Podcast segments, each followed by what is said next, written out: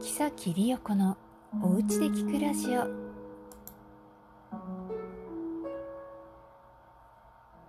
おはようございます。こんにちは。こんばんは。木崎里代子です。今日5月31日午前4時23分。日本時間でスペース X 有人宇宙船を打ち上げ成功いたしました。ねこの前打ち上げ約16分前で天候不順で中止になってしまいましてうーん、まあ、やっぱりね天気には勝てない残念。であとちょっとだったのになとか思いながらあの待っておりましたがやはりねあの前向きな皆さん練習がもう一回できたからいいよねみたいなことをねやっぱり皆さんの皆さん言うわけですよ。ねそれで本番に臨んだ本日の打ち上げ。あーすごかったですね。やっぱり迫力とドキドキ感とワクワク感がすごい。それから本当に世界中の皆さんのチャットがどんどんどんどんあっという間に流れていくのでもう何書いてあるかは読み読み切れないんですけれども本当にたくさんの言語があって、ね、もうハートとか星とか願いとかパチパチって拍手みたいなのが絵文字もいっぱいついていてもうどれだけ興奮してみんな待ってるんだろうっていうのを感じられる時間でございました。えー、ロバート・ベンケンさん、それからダグラス・ハーリーさん、アメリカ人宇宙飛行士ですね、お二人とも、二人を乗せたクルードラゴンがファルコン9に搭載され、ケネディ宇宙センターからゴーッと打ち上げられました。友人ということでね、ちょっとゆっくりめに低空で上がっていったんですけれどもね、あのークルードラゴン、え、ー、と、ごめんなさい、スペース X の打ち上げ映像を、あの、ち戻ってくる時のね、映像っていうのは何回か見てたんですけれども、その上がった時の炎の吹き出し方っていうのはあんまり見てなくって、今日あの、ロケットが上がった時に、炎がね、すごくその足というか、ぶわっといろんな方向に広がって花が開いたみたいに見えてそれがなんかあのー、ねだんだん時間かかって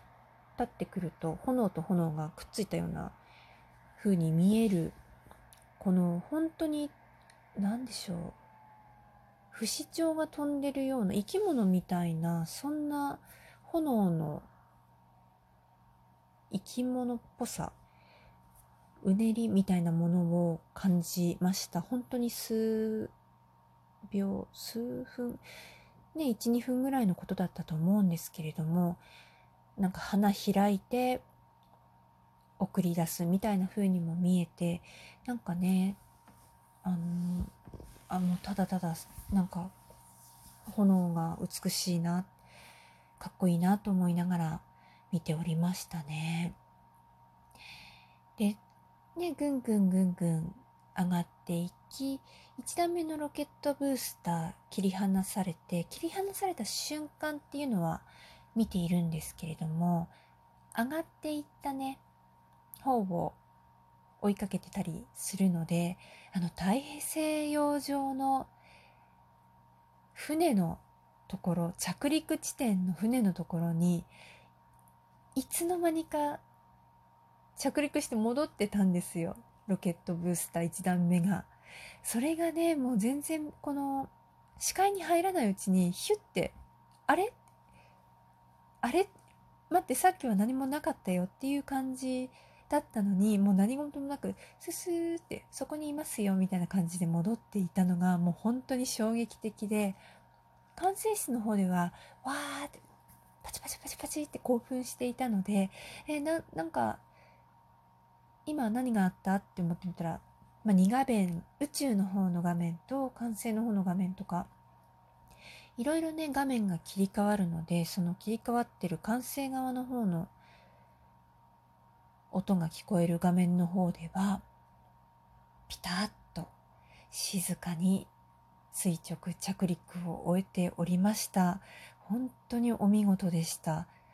結構やっぱりね失敗した回の時とかも見ていたので、まあ、あんなに静かにスッと降りてくる。ほんともうそこ一つ見ても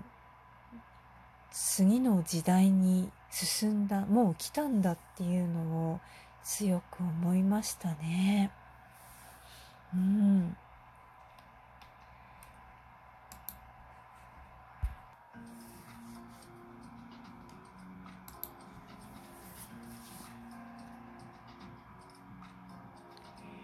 はい。ISS は今あごめんなさい。クルードラゴンは今 ISS に向けて宇宙を旅している最中でございます。どんなミッションされるのかとか中で何かされるのかなっていうのを後から見れるのかな？あの ASATV でもねずっと中継はしますよって言っているのでどこかで見られるタイミングがあるかなと思うんですけども私ちょっとねあの打ち上げの数時間前から見送ってたので、えー、一旦睡眠取らせていただきますがまたね起きた時にどんなエピソードが待っているのか本当に楽しみにしています。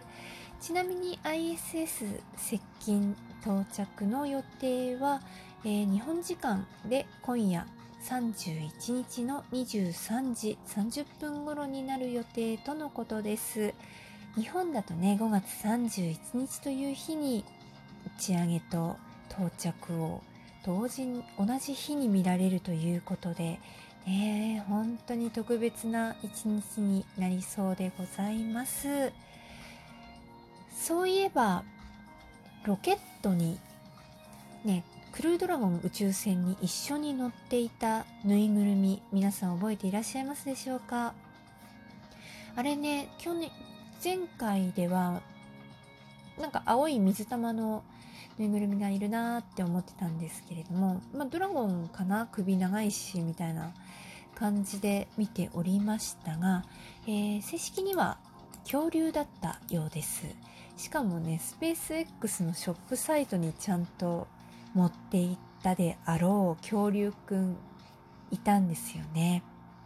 デモ2ディノサウルスということでね恐竜でございました。本当にキラキラしてて可愛らしくってふわふわふわふわと無重力のところで漂っておりましたけれども実はまだね打ち上げ終わって朝見た時にはあったんですけれどもすでに完売しているようでスペース X のショップに行くと404ページありませんよっていうのが出てきてしまいます。大人気ですね。えー、この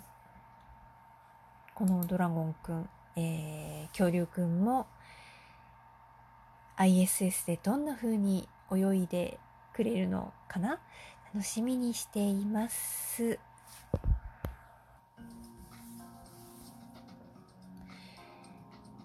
宇宙の開発史ってものすごく速いスピードで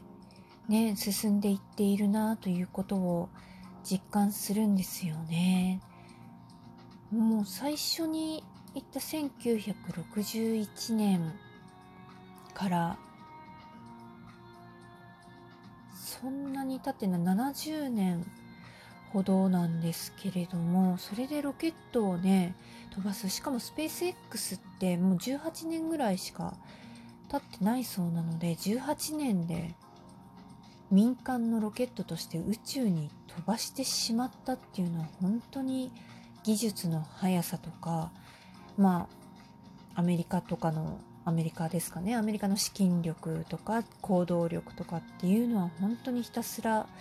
すごいなというのがあり羨ましいなと思う部分でもあります。ただね YouTube とか見てると本当にあの世界中で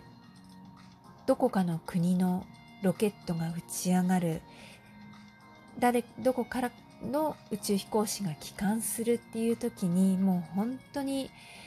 もう言語とか人種とか国とか関係なく本当に多言語で「おかえり」とか「いってらっしゃい」とか「ね、良い旅を」とかって言って盛り上がっているのを見てるともう本当に宇宙は不可侵であり、ね、誰もが憧れ誰もが行ける場所であってほしいなと思う次第でございます。これからそんな時代来るでしょうか。でそれでは夜の ISS とのドッキングまでゆっくりと待ちたいなと思います。ね本当に興味な今日も一緒に見守った皆さんお疲れ様でございました。本当の新しい宇宙史の1ページは ISS ついてからですかね。そこで一緒に新しい宇宙時代の幕開け大いに喜びたいと思います。ドキドキしますね。うん。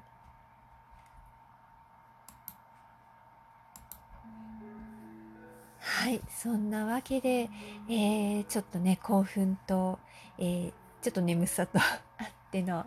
木崎理代子のおうちで聞くラジオ。今回はこちらで。